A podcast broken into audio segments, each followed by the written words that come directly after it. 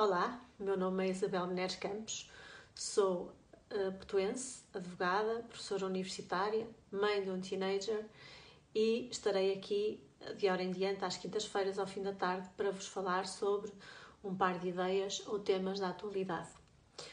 Agradeço ao Camilo Lourenço o convite para integrar este painel, é um gosto aqui estar. Hoje vou falar sobre moratórias bancárias, porque o governador do Banco de Portugal, Mário Centeno, por sinal ex-ministro das Finanças, veio dizer hoje que o Banco de Portugal estima que cerca de 15% dos créditos da banca às, às empresas uh, poderão não ser pagos. 15%, o que representa 11 mil milhões de euros. Ou seja, pelo menos até ao final das moratórias, em setembro de 2021, 15% do crédito da banca às empresas não vai ser pago aos bancos. Uh, isto pode representar um, um problema financeiro grave, uh, sendo certo que é verdade que a adesão à moratória contribuiu para reduzir as necessidades de liquidez das empresas e aliviar as famílias. Só que este alívio é temporário e não significa que os empréstimos não vão ser pagos. Significa sim que os empréstimos vão ser pagos, mas mais tarde, o que pode uh, significar pagos com uh, mais juros e, portanto, uh, passando o crédito a ser mais oneroso para as empresas e para as famílias.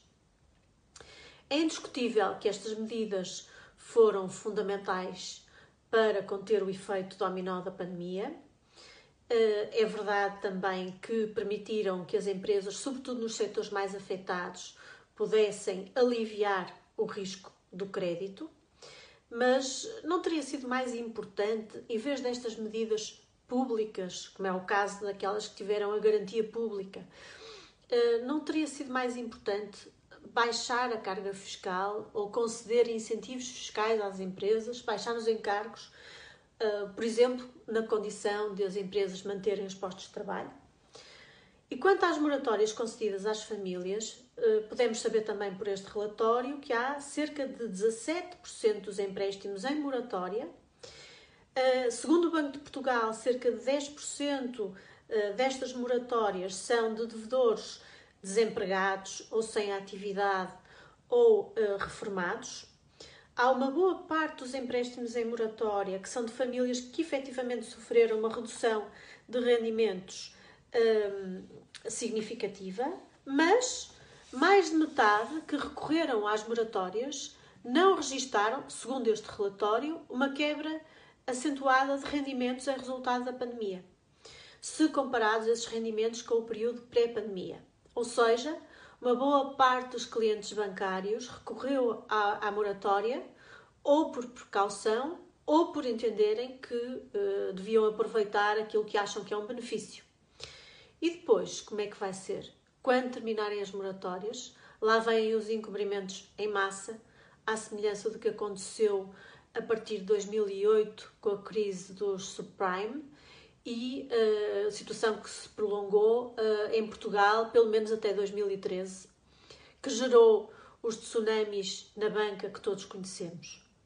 Preocupa-me também o que vai acontecer durante este período em que as moratórias ainda estão em vigor.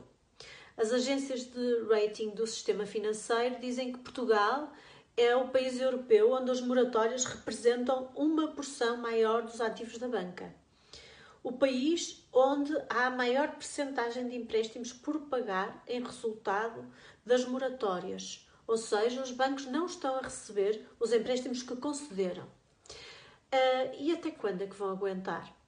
Hum, é que o, o governo uh, não está a ver o risco sistémico que isto pode, uh, que isto pode significar. e provavelmente no final vai ser o contribuinte a pagar. Pense nisto, ainda vamos a tempo de combater o socialismo.